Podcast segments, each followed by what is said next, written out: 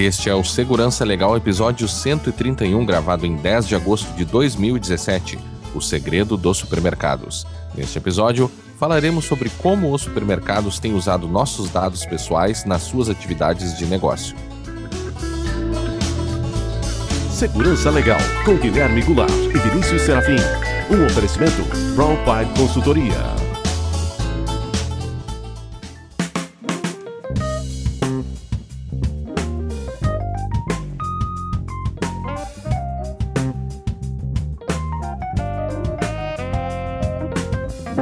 Sejam todos muito bem-vindos. Estamos de volta com o Segurança Legal, o seu podcast de segurança da informação e direito da tecnologia. Eu sou Guilherme Goulart e aqui comigo está Vinícius Serafim. Tudo bem, Vinícius? Como vai? Olá, Guilherme. Tudo tranquilo? Olá a todos os nossos ouvintes. Tudo ótimo. Sempre lembrando que para nós é fundamental a participação de todos por meio de perguntas críticas e sugestões de temas. Para isso, estamos à disposição pelo Twitter, no arroba Segurança Legal, pelo e-mail, podcast arroba segurançalegal.com, pelo Facebook, facebook.com barra segurança legal e pelo YouTube, youtube.segurançalegal.com e também pela plataforma iTunes, onde você pode, e nós recomendamos e pedimos que você também deixe o seu comentário para que o nosso podcast também se destaque um pouco mais naquela plataforma. Também estamos com a nossa campanha de financiamento coletivo. Você quer nos ajudar? Aprendeu bastante conosco durante esses cinco anos? Então considere fazer um apoio lá no apoia.se barra segurança legal. Já temos 18 apoiadores, estamos bastante felizes, considerando que é a primeira. As primeiras duas, três semanas aí, né, Vinícius? De início do apoio. E considerando nosso alcance, né, que é bem. tem um nicho bem específico. Bem né? específico, né? né? Então estamos felizes, né? Pra, até queremos agradecer, faz parte aí da, das recompensas, o agradecimento uh, uh, no podcast de alguns dos apoiadores, né, Vinícius? Exatamente, vamos a eles. Vamos lá. Então, gostaríamos de agradecer o Insider, por enquanto o único Insider, uh -huh, -huh. Christian Franzen que aliás já participou há muito tempo atrás do Segurança Legal. O, a, os colaboradores Alexandre Araújo, Leonardo Andrade, os participantes Anderson Silva, Augusto Catanhede, Diego Xavier, Guilherme Donato, Guilherme Pedroso, Pedro Lima, Rafael Sabe, Rodrigo Soares e Rubens Padovese. Nós temos ainda aqueles que são os nossos apoiadores, que têm seus nomes também listados lá no nosso site. Legal, muito obrigado a todos eles. Bem, para ir então direto ao assunto principal, vá para 21 minutos e 16 segundos. Sim, nessa semana não teremos resumo de notícias, porque o Assolino, em função de uma questão pessoal, não pôde gravar o resumo, mas ele retornará agora no episódio 132 do podcast Segurança Legal. Fica o nosso abraço aqui para o Assolini. É, mensagem dos ouvintes, então, Vinícius? Vamos lá. Vocês sabem que entre as recompensas também do nosso, da nossa campanha de financiamento coletivo está a leitura VIP de e-mails, ou seja, o seu e-mail vai ser lido em primeiro lugar ou antes aqui dos outros. Exatamente. Ouvir, né? É, a gente, a gente lê primeiro os dos insiders, Uhum. É, depois com os colaboradores, depois os participantes, depois os apoiadores. Ou seja, é. mesmo se você fizer o, entrar como apoiador, que é, a, é, o primeiro nível ali de, de colaboração, né? Uhum. Ali você já tem preferência na leitura dos seus e-mails aqui no Segurança Legal. É, e só lembrando também que há uma das recompensas aqui, Vinícius, estou abrindo o site, peraí. A partir da, a, a partir da modalidade colaborador, você pode também enviar áudios para serem reproduzidos com perguntas ou considerações sobre o tema. Então, se você é Exato. é colaborador, nós né, incentivamos que você também envie áudios para nós aqui, para que a gente possa uh, deixar um pouco mais plural aqui a participação dos ouvintes também no podcast. Bem, a próxima mensagem vem do ouvinte uh, Arquimago, Rubens Padovese, que também uh, nos apoia aqui no Apoia-se. O que, que diz o Rubens Vinícius? É, o Rubens diz o seguinte: como de costume, um tema deveras interessante. Sinto às vezes o mesmo. Parece que nas mensagens eletrônicas pode tudo e os ambientes pessoais e profissionais se misturando muito.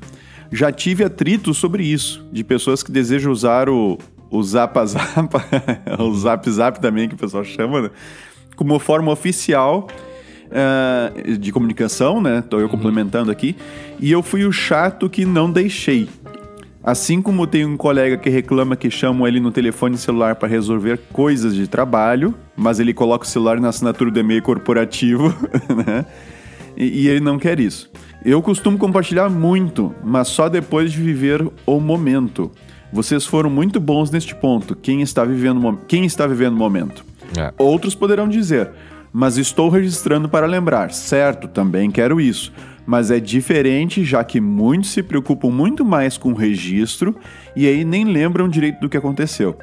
Espero que nossa sociedade se equilibre e seja mais do que pareça. Olha só, muito interessante. É legal, legal. É, e com relação a essa tua última consideração aí, Rubens, é, as pessoas até lembram do que aconteceu, mas elas lembram através da tela do celular, né, ou do aparelho. É. É, elas substituem a, a, eu, o contato eu, direto com a experiência, né? É, eu, eu só queria deixar uma, uma, ressalva aqui, pelo menos da minha parte, mas acho que o Vinícius pensa assim como eu também. É. A, as nossas avaliações, elas não foram um juízo de valor sobre as pessoas que fazem. Ah, não, de forma Ou alguma. que compartilham bastante. Tá? De uhum. forma alguma, não, não nos cabe fazer esse tipo de avaliação é, porque a gente também tem o nosso nível lá de compartilhamento, claro. Gente, uhum. Eu uso quase sempre o Facebook mais para questão profissional mesmo, para divulgar ações profissionais, né?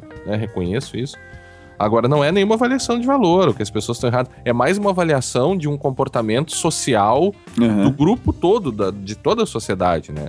Mas esses reflexos ainda são muito. Eu até queria contar aqui, há um grupo que eu eu estou deixando de fazer parte.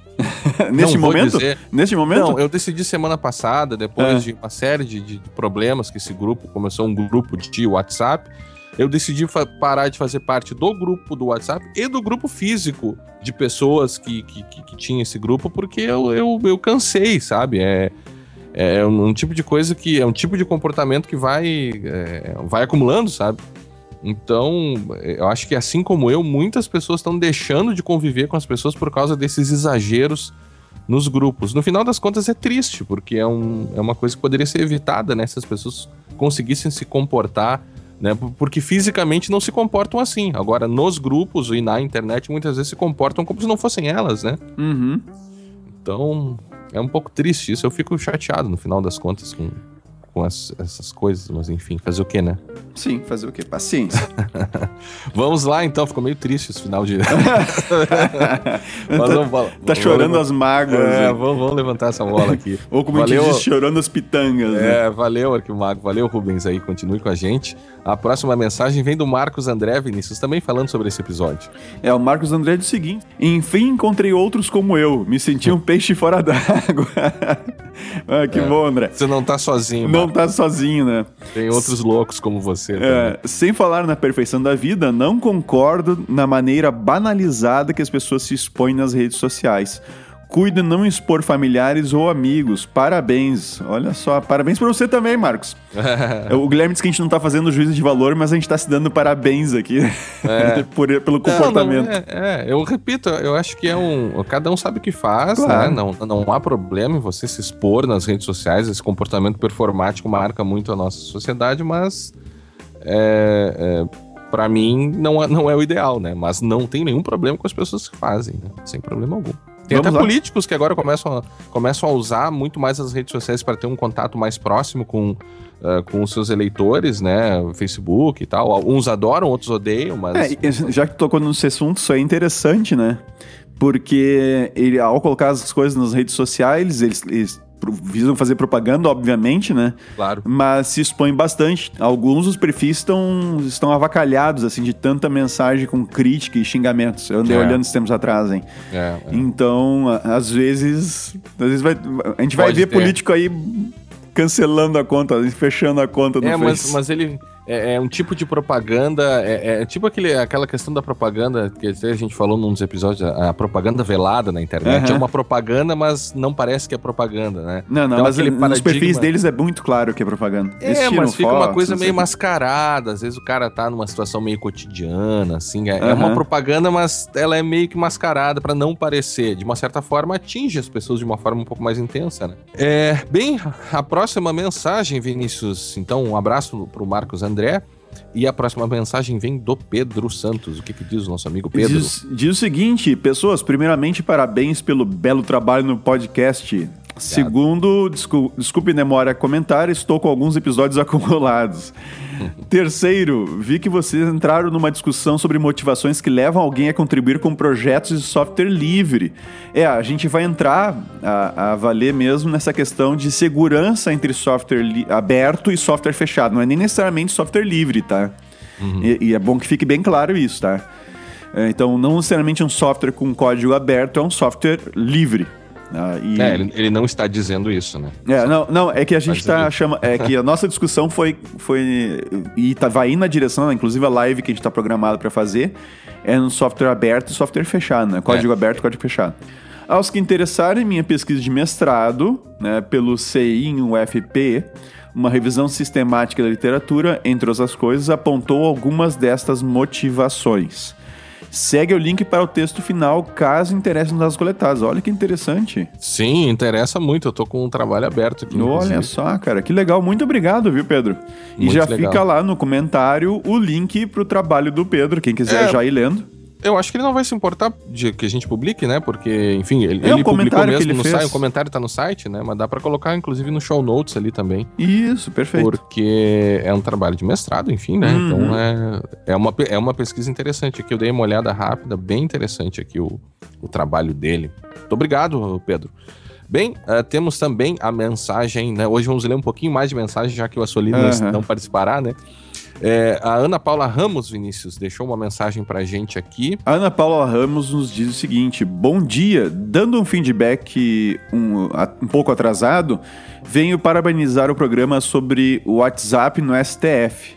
Uma discussão riquíssima que resultou num excelente episódio. Ó, que legal, obrigado, obrigado. Ana. Acredito que o Brasil tem muito o que evoluir no que se refere à tecnologia. Essa discussão do STF está avançada para o aspecto social, pois somente em 2015 foi constatado que mais de 50% da, da população possui acesso à internet, a maioria através do celular. É. Ou seja, pouquíssimas pessoas têm, têm conhecimento para entender e ou utilizar a criptografia a criptografia a ponto do Estado achar necessário colocar em risco a individualidade e liberdade do cidadão. Como foi dito, existe ou, existem outros meios para fazer uma investigação. Aí ela dá o link aqui, né? Uhum. Ah, para a pesquisa que revela mais de 100 milhões uh, de brasileiros acesso à internet. E ela segue dizendo ainda: sobre o Serenata de Amor, já acompanho o projeto e acho necessária a fiscalização das contas públicas. A informação, de uma forma geral, está disponível para consulta, porém é difícil encontrar de forma clara e prática. E prática. Requer muita paciência e disposição. Abraços. Um abraço, Ana. E é verdade, essa questão do WhatsApp aí, do uso da criptografia, ela tem que ser para o usuário comum, para o usuário em geral, né? Uhum. Ela tem que ser algo transparente, não pode ser algo que exija conhecimento técnico do usuário. E se isso não for seguro por default, né?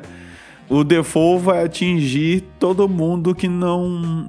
Todos, a grande maioria dos usuários, e só vão escapar aqueles que têm algum conhecimento técnico ou mesmo os próprios criminosos que a justiça quer perseguir, né? É. Pra deixar todo mundo vulnerável. É, tem, tem aí também, eu vou usar um argumento contrário, acho que é sempre bom a gente ver também o um argumento contrário ao nosso, né? Até pra, claro. pra ponderar. É, eu vi um. Até acho que foi numa, numa das, na, nessa audiência mesmo que um. É. Não vou lembrar exatamente quem ele falou: olha, o telefone ele é aberto é, né, ele é aberto para interceptação. E ainda assim, é uma das grandes provas hoje, um monte de gente que foi pega aí na, na uhum, Lava gravações e tudo mais. Pega por causa, né, porque falou demais no telefone, ou seja, é, sim, a gente tem esse problema da super da supervigilância, né? Mas ao mesmo tempo também, e agora analisando um argumento contrário do que a gente pensa, né, Vinícius? Uhum. Mesmo assim, as pessoas ainda são pegas em interceptação telefônicas, né? Então, é um argumento que pode ser ponderado. Mais um, um exercício aqui de colocar pensamentos contrários ao nosso, né? Mas enfim. É, é mas é bom lembrar que o, o celular é vulnerável por opção, não por limitação técnica. É verdade. É o, Poderia esse, não sê-lo, né? É, é existem já recursos para garantir a segurança disso, mas. Inclusive, em, em, teve um país da Europa, eu não lembro agora qual foi, que eles implementaram. Uma empresa implementou o serviço com segurança, né? A questão uhum. do celular. E eles foram, eles foram proibidos de operar dessa forma. É, é, é, que a questão é que no, no WhatsApp é, é uma empresa que fornece um, um outro layer ali de, de, criptografia em cima da comunicação. A discussão é: você pode ou não pode usar criptografia em cima das comunicações? Você voluntariamente poderia ou não poderia? É o mesmo que nós termos uma linha telefônica, né, que pode ser interceptada, e aí nós fazemos uma ligação via modem entre eu e entre mim e você, né? Hum. Nos conectamos via modem e fazemos uma conversa criptografada ali via modem. Ora, nós estamos usando a, a uma linha de telefone, só que não vai, isso não pode ser interceptado porque o tráfego está tá criptografado via modem, né? uhum. né? uma conexão. Né? Isso seria proibido? Eu acho que não, né? Mas tentar proibir o, o WhatsApp de criptografar é meio que tentar impedir isso, as pessoas de utilizarem algo que é público, né? A criptografia em si, né? Uhum. Enfim, Ana, obrigado pela participação. Continue conosco. Temos também o Alexandre Rajihara, Vinícius. O que, que disse o Alexandre? O Alexandre diz o seguinte: escutando a parte de leitura de comentários, um deles me chamou a atenção. É sobre a nomenclatura errônea de assinatura digital que um colega ouvinte puxou o assunto. Isso me fez lembrar o momento em que eu fui abrir a minha conta na Caixa Econômica Federal e, para que eu tivesse acesso ao internet banking deles, Além da senha de acesso inicial para uma autorização das operações como pagamento de boletos, transferência, etc., eu precisava cadastrar uma assinatura eletrônica, que nada mais é do que uma senha numérica de seis dígitos, tá? que não é assinatura eletrônica. Que não é assinatura é um eletrônica. É um PIN. E o Banco Brasil tem a mesma coisa, tá? Só que com oito dígitos para pessoa jurídica. Uhum. Isso me gerou estranheza. Eu já tinha uma certa noção de segurança digital na época e o uso desse termo incomodou um pouco. Parecia que eles queriam cumprir, entre aspas, algum requisito legal ou mesmo alguma especificação de software. Já outros bancos que eu tenho conta aceitam numa boa a mesma senha de débito do cartão para autorizar as operações no internet banking. Vai entender o que eles consideram segurança, entre aspas. É, Alexandre, isso tem um detalhe, né? O, o Banco Brasil, por exemplo, para pessoa física, você tem a, a confirmação das, das, operações com a senha do banco, né? Uh, já para pessoa jurídica, você tem além da senha da, a senha da conta, né? Você tem ainda o, a chamada assinatura, você assina as transações, mas é com o uso de uma senha de numérica de seis dígitos. De transação, né? É, então. É, só não é assinatura digital. Nesse tema de bancos aí, talvez caiba, valha um, um, episódio no futuro. Eu vi uma notícia dia desses ainda de, de algumas fraudes que estão sendo realizadas com a, a, a habilita, com a clonagem da linha da pessoa. Ah, é, Como sempre, a imprensa brasileira dá aquelas informações picadas e inúteis, né? Mas o que deu para sacar da, da, da, da, reportagem, isso foi na televisão, em horário é. nobre ali, então, eles não têm obrigação de ser muito, muito técnicos, né? Os criminosos, via as operadoras, clonavam o telefone da pessoa, habilitavam o telefone em outro lugar, recuperavam as senhas da conta da pessoa e acesso à conta e conseguiam fazer transações. Eu só não sei como que eles conseguiam todas essas senhas, para mim isso não ficou claro, uhum. né? Mas é, eles estariam conseguindo invadir as contas das pessoas via os aplicativos móveis com a invasão dos com a clonagem dos telefones. Né? Então é uma coisa bem séria aí que tem acontecido. Né? As empresas de telefonia, como sempre, não quiseram comentar o, o, fato e a possibilidade de que alguns dos seus funcionários estariam envolvidos. É, e sem contar que nas aulas aí de segurança em aplicativos móveis que eu, que eu tenho dado, né? A gente acaba verificando a segurança de vários aplicativos móveis. Uhum. E a gente ainda encontra aplicativos móveis uh, bancários que não têm um mínimo assim, de segurança na transmissão dos dados. Né? Uhum. Altamente vulneráveis aí a, a, qualquer tipo de ataque em redes hostis aí que o usuário possa vir a entrar. Bem, então obrigado, Alexandre, pela sua contribuição. E o último, a última mensagem de hoje, estamos colocando em dia as mensagens aqui, né, Vinícius? Uhum. Vem do Edjânio da Silva. O que, que o nosso amigo Edjânio colocou, Vinícius? O Edjânio diz o seguinte: Bom dia, meu nome é Edjânio, moro em Alagoas, sou estudante de análise e desenvolvimento de sistemas. Parabéns pelo site uh, de conteúdo de alto nível e o que é melhor, todo em português, feito por especialistas do mais alto nível. Opa, obrigado, Edjânio. Parabéns pelo, excel... Parabéns pelo, excelente... pelo trabalho excelente. Gostaria que, se fosse possível, vocês fizessem um comentário no, no podcast sobre o documentário Zero Days de Alex Gibney. Eh, se já tem o Pod Forum, me digam qual é o episódio. Olha, não assisti, vou dar uma olhada nesse, nesse documentário, vamos ver qual, uh, como é que é e tal. Eu realmente já ouvi falar, mas eu não consegui parar ainda para assistir ele. É, é sobre o Stuxnet, né? O, o, documentário é sobre o Stuxnet. Eu também não assisti, eu tenho até a impressão que, que, que pode ter sido uh, baseado naquele livro, até no livro que foi sorteado aqui no, no podcast, uma cortesia que o, que o Assolini nos, nos deixou aqui pro sorteio, mas tem que ver, né? Eu também vou, vou dar uma olhada para ver como é que do que se trata aqui. Mas obrigado, Edjânio, pela sua recomendação. Guilherme, nós temos uh, mais algumas avaliações lá no iTunes, tá? Opa! Então, a gente tem. Uh, só deixa eu ver qual aqui, peraí. Tá. A gente tem aqui Dani, né, que diz o melhor conteúdo sobre segurança da informação e direito de tecnologia em português. Trabalho excepcional. Ah, obrigado. Nós né? temos. Nos avaliou com cinco estrelas. Valeu. O Bruno também nos avaliou com cinco estrelas, disse qualidade em informações. Tá? Muitíssimo obrigado, Bruno. Valeu então, Bruno. Obrigado. Bem, então, Vinícius, uh, obrigado também a, a, todos os que nos avaliam lá no iTunes.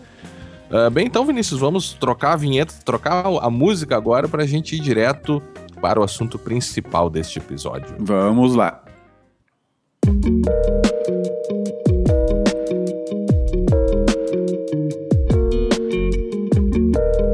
Uh, Vinícius, chamou a atenção aí nos últimos dias em uma, uma notícia que foi no, publicada no dia 28 de julho num site chamado Brasil Journal com, a seguinte, com o seguinte título: Pão de Açúcar descobre um tesouro nos algoritmos.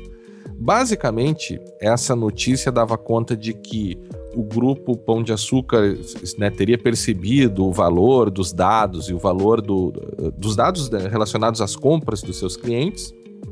Eles estariam investindo cada vez mais em técnicas de análise desses dados para criação de perfis de conta. Uhum. E eles também criaram um novo aplicativo. Né? Agora tudo, tudo vira aplicativo hoje para celular. Né? Então é, eles claro. têm lá um aplicativo chamado de Meu Desconto. Segundo eles, o aplicativo foi, segundo essa notícia, o aplicativo foi um grande sucesso, já que nos primeiros 30 dias ele teve 1,4 milhões de downloads e 400 mil novos clientes se cadastraram nos programas de fidelidade dessa mesma empresa. Então, de fato, parece ter sido realmente um sucesso. Mas a grande questão aqui, Vinícius, é que, é, e, enfim, eles dão descontos para as pessoas com base nesses aplicativos, e, e, a ideia é que esses descontos seriam personalizados, ou seja, de acordo com o teu perfil que eles já têm, você receberia no aplicativo certos descontos, vai até a loja, habilita o desconto lá na loja e leva o produto com desconto. A questão é que o pão de açúcar não estaria uh, dando, né, o, o desconto que eles estão dando não estaria saindo dos próprios bolsos. Quem estaria bancando os descontos seriam os próprios fornecedores. E aí eles dizem: os fornecedores têm acesso ao perfil de quem consome e de quem ignora os seus produtos e podem fazer ofertas nichadas, entre aspas. Né? Uhum. A identidade do consumidor é preservada, é preservada. De acordo com o Grupo Pão de Açúcar, trata-se de um ganha-ganha. O grupo melhora sua margem bruta e tráfego, e o fornecedor aumenta a assertividade do seu produto.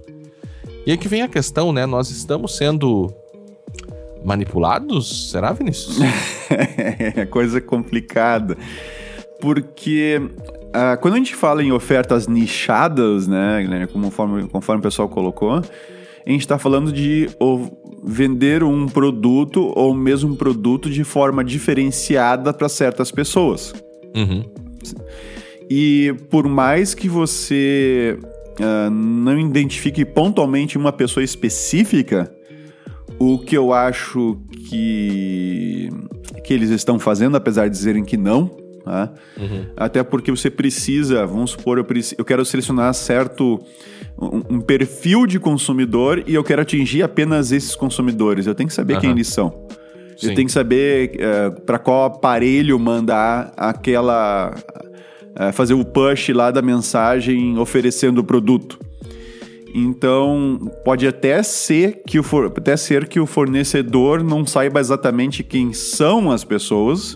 Uhum o que eu duvido muito, porque há outras, mesmo que eles não tenham um nome, por exemplo, algum dado que identifique de forma direta né, um, um comprador, a gente sabe muito bem que existem outros cruzamentos que a gente pode fazer para desanonimizar a informação. Né?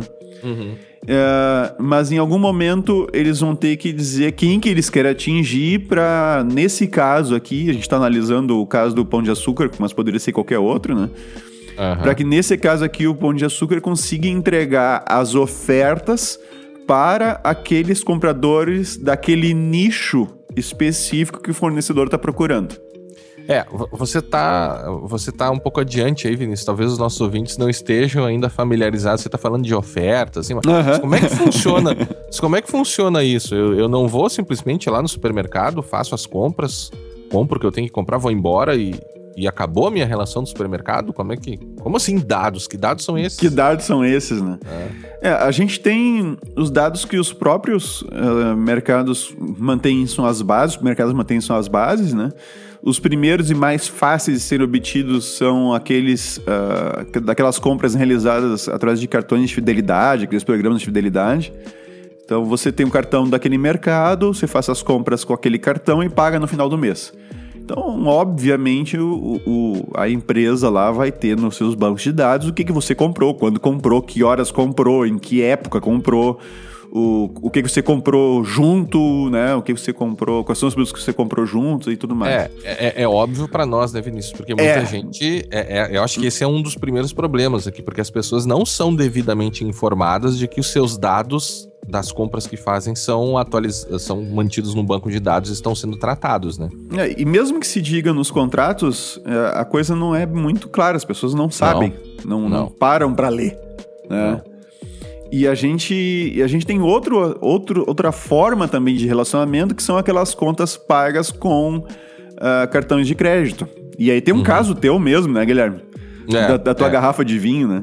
É, a questão aqui é, é justamente essa, né? Ó, quando você faz parte de um programa de fidelidade do supermercado, o que eles fazem é recolher os dados sobre e formar um perfil de compra bem acurado e, e vejam, perfil de compra com base no que as perfil pessoal com base no que as pessoas compram nos supermercados é um perfil altamente sensível. Dá para saber tudo sobre a pessoa, sobre a família, quantas pessoas tem, se tem animal de estimação, se é intolerante à lactose, se glúten. tem problema com glúten, se bebe demais, se come muita gordura.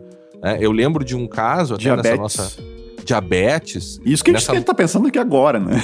É, de improviso. Teve uhum. um caso é, de, uh, nos Estados Unidos em que o cidadão ele escorregou no, dentro da loja do supermercado e quebrou o braço, quebrou, né, uhum. bateu a cabeça, sei lá exatamente o que aconteceu, processou o supermercado.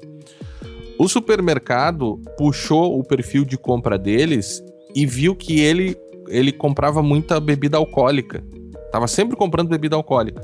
Ah. E eles alegaram nos tribunais, com base no uso desse perfil de compra Meu da vítima, de que ele estaria bêbado durante a queda e que seria uma culpa exclusiva dele, o, o dano né, que ele sofreu seria uma culpa dele, né? Não teria uhum. nada a ver com alguma falha no supermercado, enfim. Então, você percebe nesse exemplo pequenino os potenciais de discriminação que você pode ter e como esses dados podem ser usados contra você. Você come muita gordura, come muita carne vermelha e bebe muito, né? isso diz muito sobre a sua saúde, talvez, né? É uma informação é. que vale lá pro plano de saúde, né? A gente. Pra a calcular gente fica, o teu risco. A gente fica achando que não, né? Não, não, isso aí tá muito longe. Eles não vendem essas informações. Mas o caso é que uh, eu, eu, publiquei um artiguinho aqui no site do, do Segurança Legal mesmo, vai ficar no show notes, que o Serasa agora está vinculando a base de dados deles com o Facebook. Ou seja, você consegue atingir certos grupos de pessoas com base no Facebook para vender propaganda, com base nos dados do Serasa. Né? Compras que você faz, quanto você ganha, Inclusive, onde você mora. Dando o mesmo spoiler que tu deu lá na publicação no Face, né? Uhum. No Facebook é, é, tu colocou que o pessoal, o Serasa informa pro Face, inclusive quem sacou o FGTS, né? Sim, você pode, você pode oferecer publicidade para quem sacou o, via Facebook para quem sacou o FGTS. A questão é, ninguém sabe que isso está acontecendo. É, é um problema grande, né? E o problema do vinho que você colocou antes, rapidinho aqui, uhum. é que eu comprei um vinho, o vinho estava. Cheguei em casa, o vinho estava estragado. Uh, quando eu fui, e aí eu vou voltar lá para devolver o vinho, tentar trocar o vinho, só que eu tinha perdido a nota. Voltei no supermercado e disse: Olha, eu comprei o vinho e tal, perdi a nota aqui e tal. Eh, vocês podem me ajudar? Aí a moça, ah, você comprou com, com um cartão de crédito? Eu sim comprei com cartão de crédito. Aí ela foi naquele caixa central ali que tem um computador virado que qualquer um pode mexer ali, não se logou, não fez nada. Tinha um computador, uma tela, ela entrou num, num programa ali, digitou o meu cartão de crédito e viu todas as compras que eu havia feito com aquele cartão de crédito. Ou seja, mesmo que você não esteja nos programas de é, é, fidelidade, eles ainda têm meios de rastrear suas compras. E veja, isso aconteceu, Vinícius, há uns 10 anos atrás. Tava uhum. eu e minha esposa ainda naquele dia. E, e, já pensou se eu, sei lá, tivesse comprado alguma, alguma coisa ali que eu não quisesse que ninguém soubesse, nem ela? não seria um problema, não. Isso não aconteceria, né? Eu acabo brincando na, sempre que faço uma piadinha ali. Ah, o cara comprou, sei lá, duas, duas garrafas de champanhe, não foi para casa com champanhe. Né? O cara traz. comprou assim. flores e não. Flores não entregou flores, né? É. Claro que é uma piada, uma brincadeira, mas você percebe o potencial de problemas que, que, que isso aí traz? É, e os problemas vão muito além disso, né, Guilherme? Uh, mas assim, só para fechar essa questão uh, da, da, da, fonte dos dados, como correlacionar, né? Uhum. A gente ainda tem a questão da, do CPF na nota. Que ah, a, a, ideia é muito boa, é evitar a sonegação. Uh, no entanto, o, se você consultar, né, aqui no Rio Grande do Sul, pelo menos você consultar a, a, a nossa escala eletrônica, né? Uhum. Você vai encontrar lá a listagem de tudo que você comprou, inclusive com marca. Uhum. E, e, quantidade. E quantidade, é, exatamente. Então essas informações estão em algum. tem outros bancos de dados aí que, a priori, elas. Talvez seja importante aquela discriminação dos itens para evitar justamente a, a, a, Vamos dizer assim, a fraude fiscal, né? Uhum. Se deixar só um valor total ali, tu poderia, talvez. Né, as empresas poderiam talvez botar um valor diferente ali, botar um sem especificar quais eram os produtos e tudo mais. Mas por outro lado, essas informações estão lá, elas são bastante sensíveis.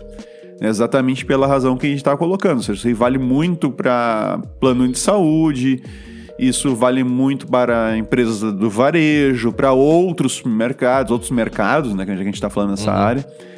E, e ela está lá disponível, entende? Ela não está sendo utilizada para nada até onde a gente sabe.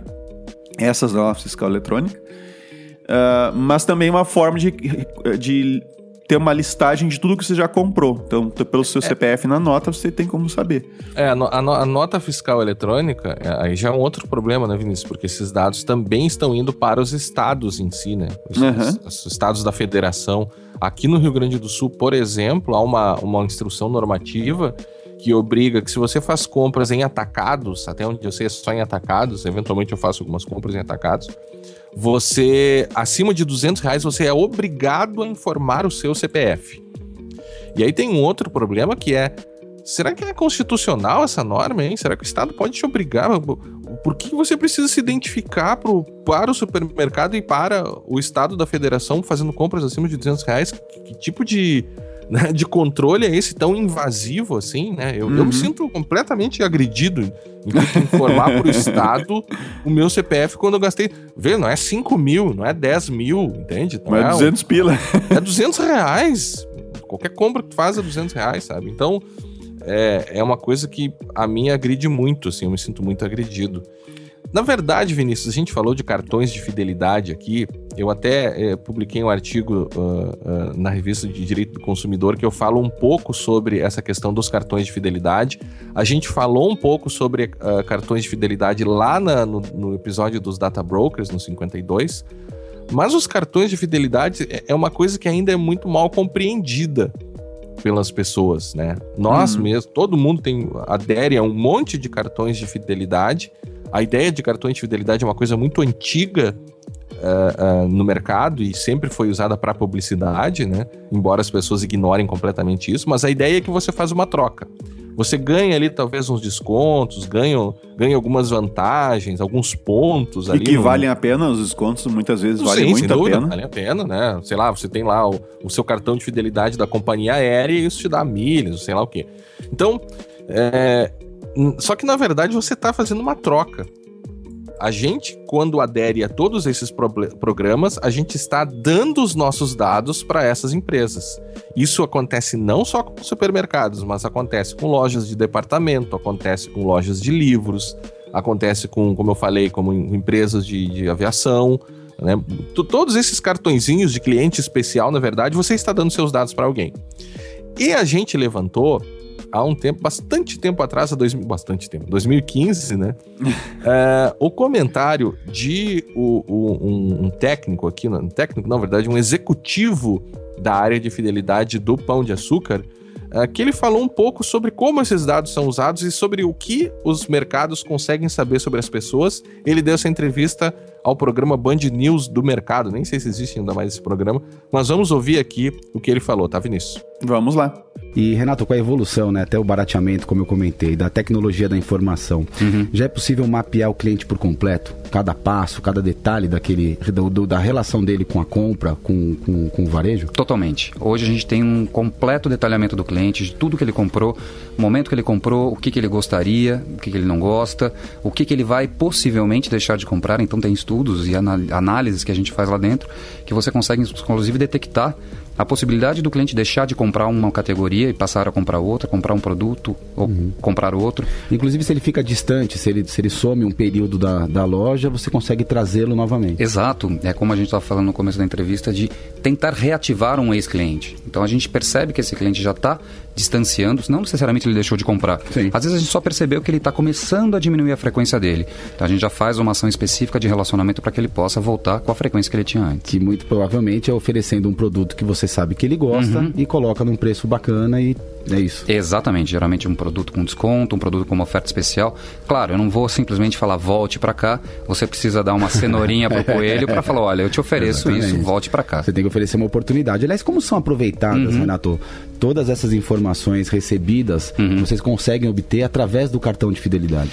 Informação, se você não trata no, uh, da forma correta, é, é, é, é lixo, não serve para absolutamente nada. E a gente tem um volume de informação nessa época de Big Data muito, muito grande uhum. que a gente recebe diariamente. E com isso, a gente consegue tratar da melhor forma possível, dependendo da forma com que aquele cliente gostaria de ser tratado ou gostaria de ser abordado. Então, a gente pode abordá-lo por mala direta impressa, que chega na casa dele. Somos uns poucos que fazem isso hoje em dia aqui no Brasil. Podemos enviar e-mail, SMS ou a própria ligação. Então, cada canal exige uma demanda de informação que a gente trata e entra em contato com esse cliente de uma forma bem dirigida.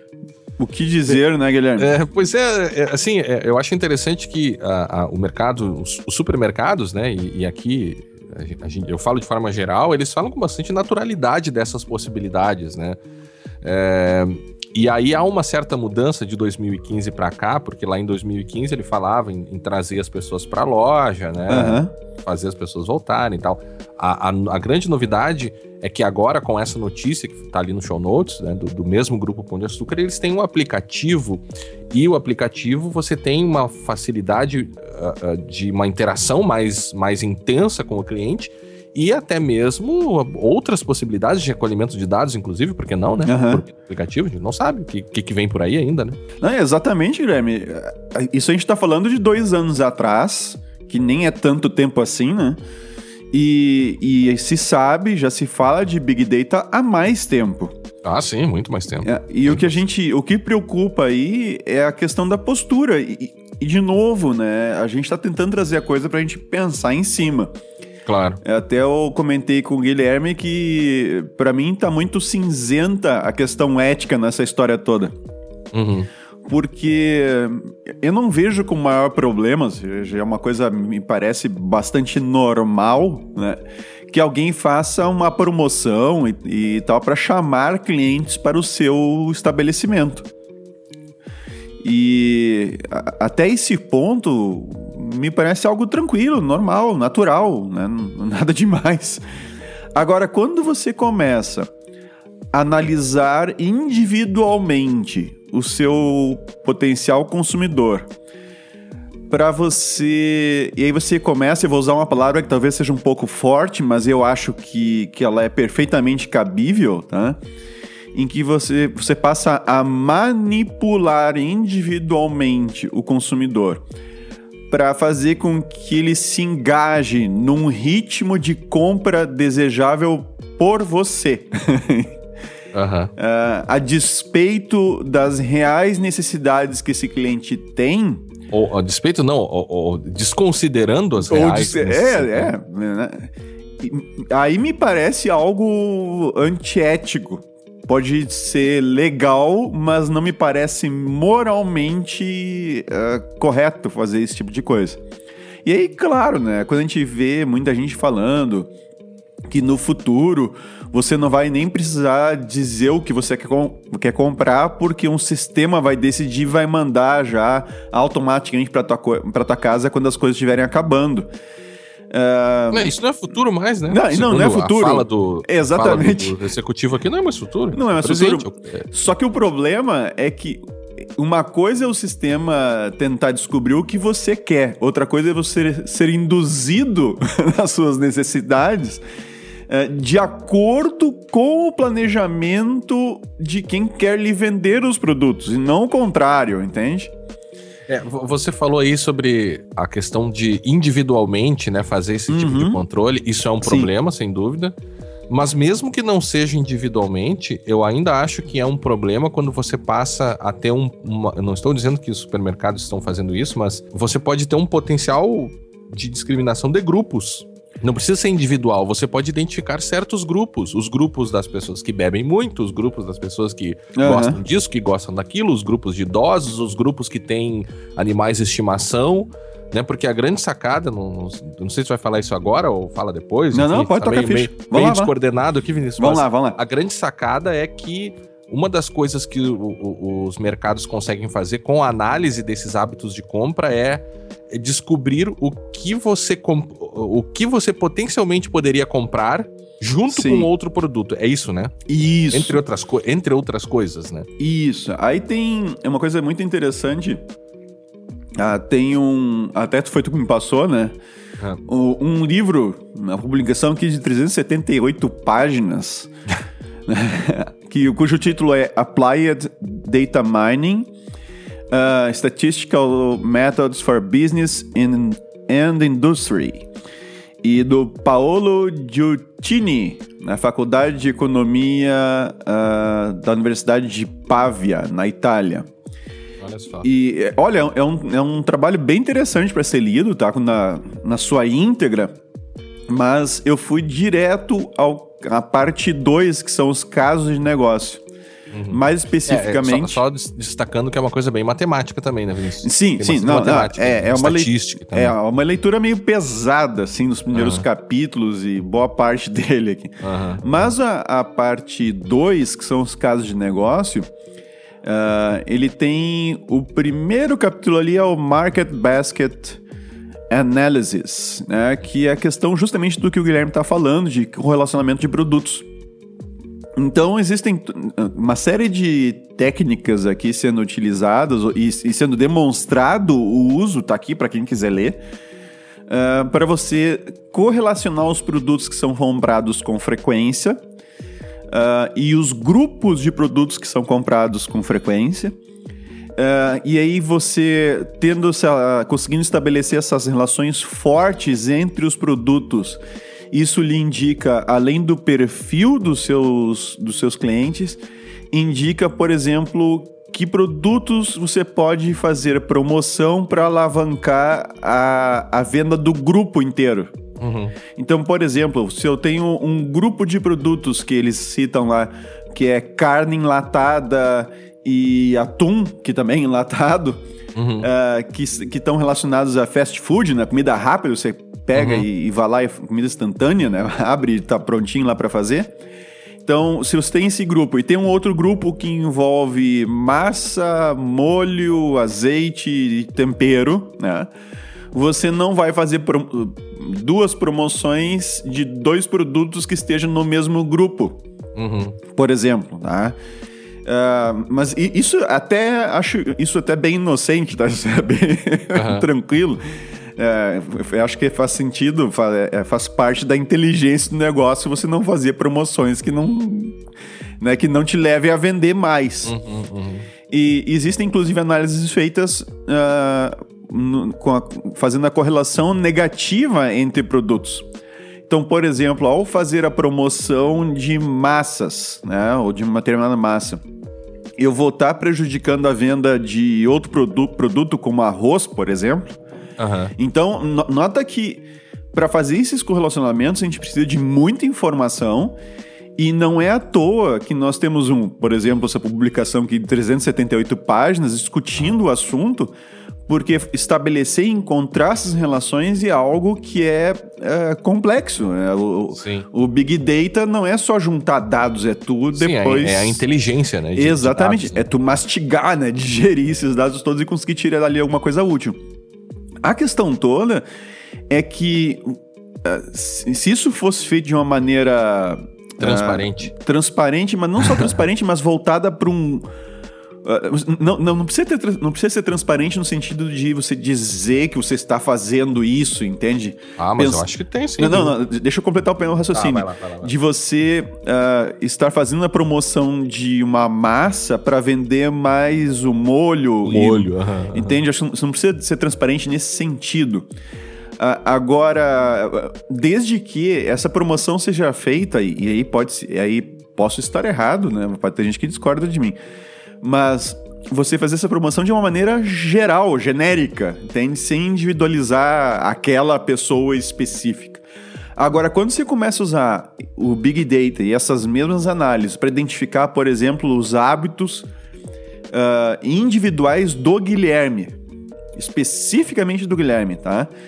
E fazer uma, uma ação uh, direta, individual, ao Guilherme para manter ele, ou seja, a minha intenção, né, é manter o Guilherme engajado em comprar do meu mercado, no meu, da minha, consumir os meus produtos, uh, e, e, e assim, de forma uh, que não me interessa as reais necessidades dele, sim criar essa necessidade nele especificamente, entende? Uhum. Aí eu começo a achar que há um problema é ético.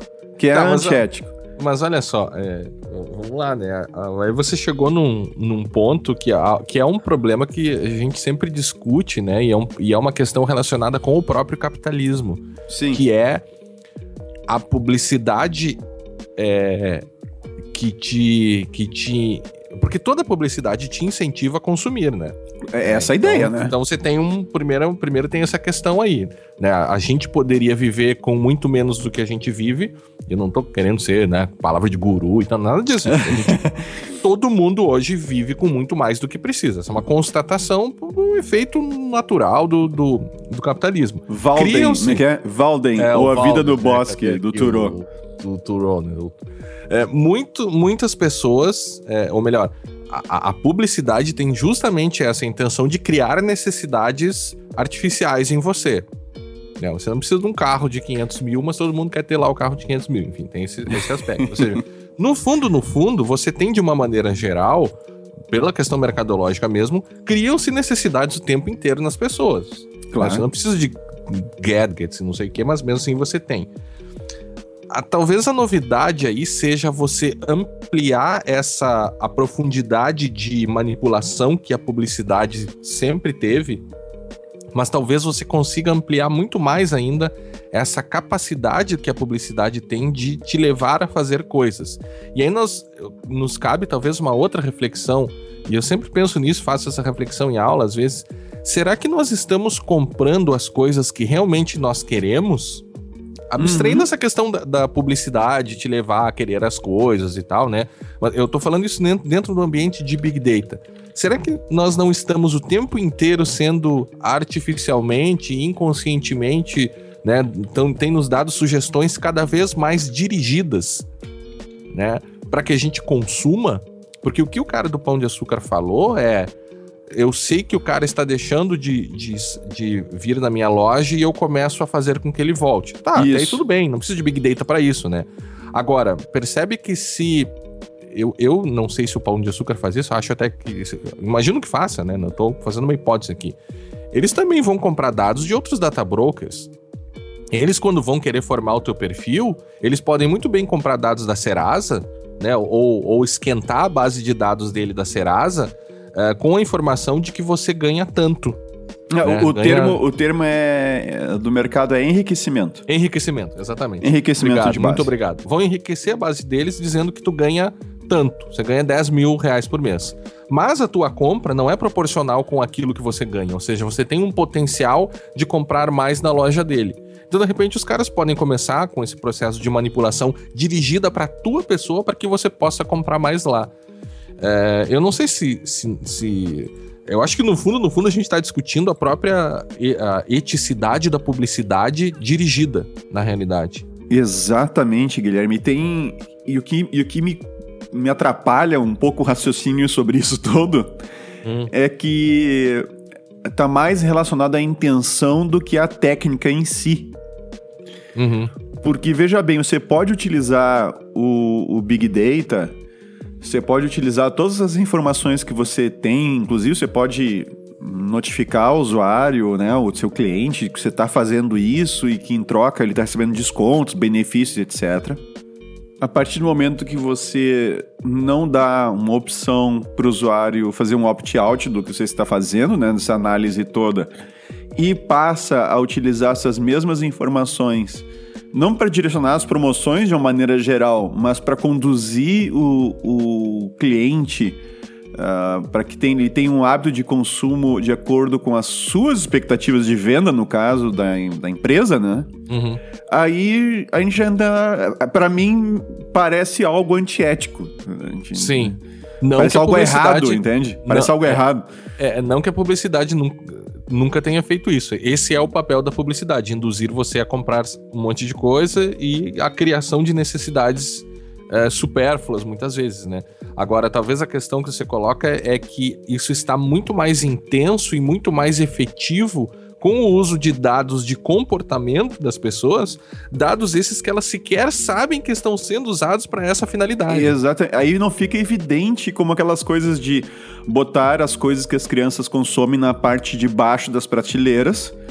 E, é. ou, ou que fique tão evidente numa propaganda na TV que você tenha a, a, a possibilidade de, de regular as, as propagandas. Né? Claro. É, é, é isso, é, isso é uma você... coisa mais oculta, uma coisa. É, é diferente. Sim, mais direcionada. Publicidade comportamental, na real, né? É, é, diferente você sentar na frente de uma televisão e assistir uma propaganda do, do último modelo da Mercedes. Né? É, isso é uma coisa. Outra coisa é você, com base nos seus hábitos de compra, identificar um perfil e de repente começar a dirigir aquele perfil. Ou ainda, você compra muito álcool né? É, você poderia ir tanto por um lado bom, o, o supermercado perceber que você está bebendo demais e talvez tomar uma ação de saúde. Será que ele poderia fazer isso? Lhe avisar você está bebendo demais? Ou ainda apostar nesse, né, nisso, é, dizendo que você está bebendo demais para fazer com que você continue bebendo mais ainda? bah, já pensou? É, é possível? Sim, porque você, você tempo... pode incentivar um, um, um, um comportamento prejudicial para a pessoa também. É, daqui a pouco... A gente tá falando de hipóteses aqui, né? Não, mas, mas, pensando naquele áudio que a gente acabou de ouvir, né? Uh, é, de repente, eu costumo comprar bebida alcoólica no mercado. Sou um forte comprador. Aí deixo de comprar. Aí querem me trazer de volta. Como é que vão me trazer de volta? Uhum. É. Sabe que é, eu assisti, eu ouvi uh, um podcast até que a gente já falou aqui, que é o Reexame, de, Reexame Necessário, de um amigo, um amigo meu, professor também, o Juliano Madalena. E o último episódio deles é sobre publicidade infantil é legal. Eles entrevistaram uma autora de um livro de, que fala sobre publicidade infantil, né? Uhum. Bem interessante o, o, podcast. Até comprei o livro dela por causa do podcast deles. Então, uhum. É, propaganda aí. Propaganda, é. Não, mas o, tá, tá, bem interessante o, esse episódio. Eu não consigo ouvir todos deles, mas às vezes, quando, quando o assunto é mais direcionado para minha linha de, de, pesquisa, assim, eu acabo ouvindo. E eu também publiquei, né? Vai ser publicado em breve aquele artigo com a professora Mariana Zambuja de publicidade para crianças. Uh, você percebe que tem uma questão aí também porque se você está fazendo quem compra são os pais, mas esses, esses dados todos conseguem identificar se você tem um filho, né? É, é, será que isso também está sendo usado para fazer com que se aumente o consumo de produtos dirigido para crianças? Porque se sim, você também tem um problema ético aí um pouco complicado. Você está mapeando é, é, um perfil de compra de crianças, basicamente, indiretamente, quando você está fazendo isso, né? E, e, aí a publicidade infantil é uma coisa que exige muito mais controle e muito mais acompanhamento do que publicidade para adultos, porque a criança é muito mais suscetível ainda a entrar nesses, né, né é, a ser induzida do que os adultos. Vinícius, então, aqui acho que já dá mais ou menos para a gente ir se direcionando pro, pro fim aqui do, da nossa da nossa exposição, do, nosso episódio. Mas uh, eu acho que os pontos principais aí seriam a gente tentar analisar ainda o, o que que pode se fazer com esses dados. A gente já viu todas essas possibilidades de data mining, de direcionamento, de publicidade comportamental dirigida, né? Porque é, é, o, o, comportamento. Há mais dados de, da nossa relação com os supermercados, talvez, do que com a internet, né? Em relação a compras, porque você compra mais em supermercados do que compra na internet, eu, eu suponho, né? Pensando por alto, assim. Ou não? Sim, acho que sem dúvida. É. sem eu dúvida. compro mais no. Você vai mais nos supermercados do que faz compra em lojas virtuais. Então, consequentemente, você tem dados aí de, de compra realizada uma, uma talvez, quantidade de dados maior, né? É, talvez uh, o volume de compras seja maior no supermercado, né? Uhum. do que na internet. A internet tende a, ser, tende a ser alguns produtos diferenciados, a não é. ser para quem está nos grandes centros aí já está começando a comprar via comprar, internet, inclusive claro. no mercado, né? Então. Claro.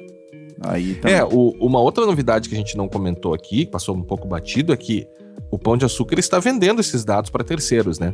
Exatamente. Mesmo que seja. A gente não sabe. Os, de forma é. anonimizada.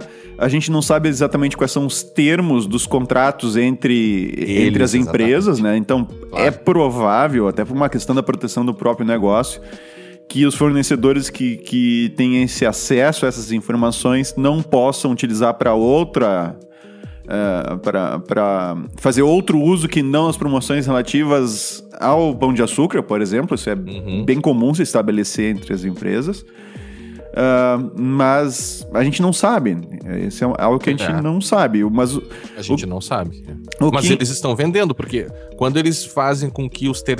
os fornecedores paguem pelos descontos e em troca disso eles fornecem acesso, mesmo que limitado, à base de dados deles sobre perfis de É uma venda de informação, clientes. claro, é uma venda de informação. Estão transferindo as informações. Sim, é uma venda de informações, assim como a questão do artigo que tu colocou lá no, no site de Segurança Legal, né, da questão do Facebook e do Serasa. É. É, o Serasa não está dando de graça a informação para o Facebook que você sacou o seu FGTS. Tem... Ah, não, claro, claro. não, não é. você, você é. Você cobra dos dois lados, ou paga dos dois lados ali, né? É, então, é, assim, nenhuma novidade nesse sentido. O que preocupa realmente é, é o uso que vão ser, vai sendo feito dessas informações cada vez mais intenso e a gente Tá cada vez menos claro. Tá cada vez menos é. claro o que está sendo feito. A gente não sabe também se esses dados são fornecidos para data brokers como Serasa, né, Boa Vista, Serasa Experian. Ou o contrário, se, são, se são enriquecidos a partir dessas bases também. É, porque o, no artigo aquele que eu publiquei na revista de Direito do Consumidor, eu analisei alguns desses termos de uso e eles tá claro lá que eles podem transferir para terceiros e aquelas cláusulas genéricas do tipo enriquecer bases, né, melhorar a experiência e uhum. tal. Então eles poderiam. A, a, do Pão de Açúcar eu não li, não, não, não fui tão longe assim. Mas é, é, há uma porta aberta para isso aí também, né? Outra coisa é compartilhar esses dados com governos, empresas de seguro e planos de saúde. Nós não sabemos se isso está sendo feito ou não. A gente prevê, imagina, não, não estou falando do, do pão de açúcar em específico, né? Mas se eles estão vendendo de forma uh, uh, ilimitada, digamos assim, para fornecedores deles que queiram, quantos fornecedores eles têm? Uhum. quantos fornecedores têm acesso a isso? E o pior, é, é, você consegue fazer opt-out disso? Você consegue saber quais dados eles têm de você? Você é. consegue ter acesso aos perfis que são criados de você?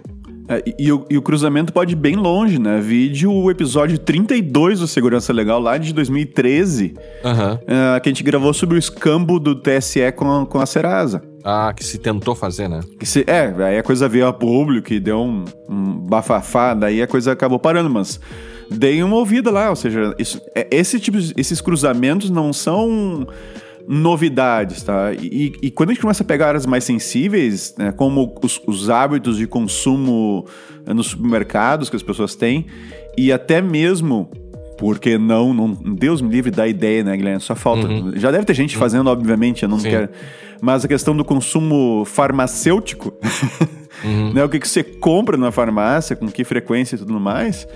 Uh, o uso dessas informações é, é, pode ser utilizado para o bem, no sentido de realmente melhorar as nossas vidas, né? mas pode ser feito para nos apenas para nos conduzir com uma massa de consumidores é, sem cérebro, né? Uhum, uhum. E, e, e, aí, a, aí a coisa meio, a visão meio apocalíptica da coisa que me preocupa.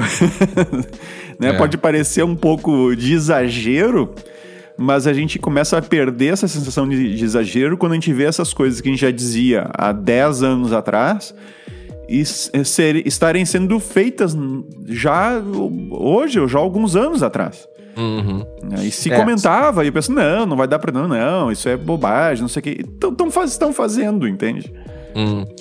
Mas, Vinícius, a autoridade de proteção de dados holandesa passou a negociar com os supermercados a que eles também ofereçam a possibilidade de que as pessoas tenham cartões de fidelidade anônimos, ou Anonymous Loyalty Cards. Aí sim. Só que o que eles fizeram é, é que você ainda consegue identificar claro, a pessoa, sim, né? Obviamente. aí, né? Sim, Mas sim. assim, eles ainda estão oferecendo essas possibilidades. Eu acho que no final das contas é uma questão de proteção de privacidade e proteção de dados, no sentido de você ter a, a, a possibilidade de exercer o seu direito de eh, realizar o controle sobre os seus dados pessoais, que é o direito de autodeterminação informativa. Né? Eu não acredito que as empresas estejam adequadamente informando os seus clientes de que esses dados estão sendo utilizados para essas finalidades e quais são as possibilidades e riscos que eles ainda deveriam informar. É, nós temos a possibilidade de, e até tem um artigo que a gente vai deixar aqui, que o Google, inclusive, está com um novo esquema para conectar dados de compras online e offline, e nós não sabemos se esses supermercados também não estão uh, apoiando esse tipo de iniciativa, transferindo esses dados para data brokers, a gente não sabe. Algumas, alguns termos de uso, termos de, de, de os contratos permitiriam isso. E, enfim, é um problema de proteção de dados. Eu acho que as pessoas precisam ser muito melhor informadas sobre essas possibilidades. Alguma coisa assim mais relevante, é. que, era, que tu acha importante que ficou pra, que a gente não citou? Eu acho que eu, eu acho que não, Vinícius. Eu acho que falamos tem é, eu, a gente recolheu aqui uma série de, de documentos e de livros que falam sobre esses temas aqui de publicidade. Tem até um livro uh, You for Sale que uhum. tem um uhum. capítulo só sobre privacidade em supermercados. A gente vai deixar todas as referências, como sempre, no show notes. Uhum. E eu acho que é isso, Vinícius. Não sei se a gente conseguiu explicar qual é o segredinho do supermercado. é, do mercado em geral, né? É, uhum. eu gostaria, do mercado em geral, sim. É, eu gostaria de, de fazer minha última consideração sobre esse assunto, ressalvando que nós não somos contra o mercado, pelo, pelo contrário, a gente está inserido nele. E somos consumidores também, né? Nós somos fornecedores Sim. e consumidores.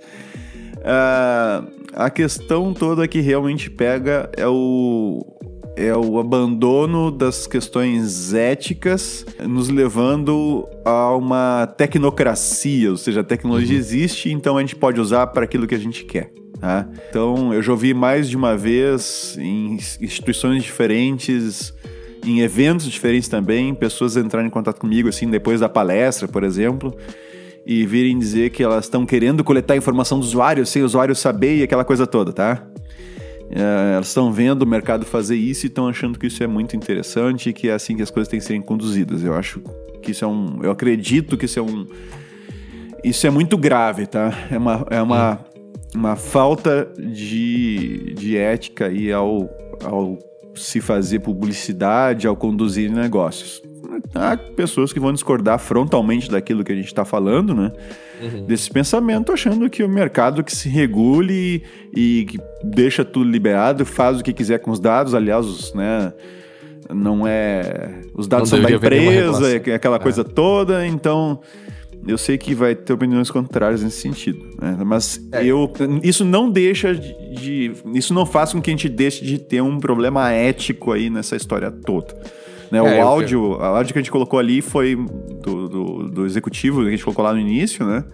Aquele áudio ali, se você ouvir ele, prestar bem atenção nas palavras ditas ali, certamente você vai identificar ali questões éticas a serem discutidas. Exatamente, exatamente. E, claro, ele estava falando ali numa perspectiva para falar para empresários, né?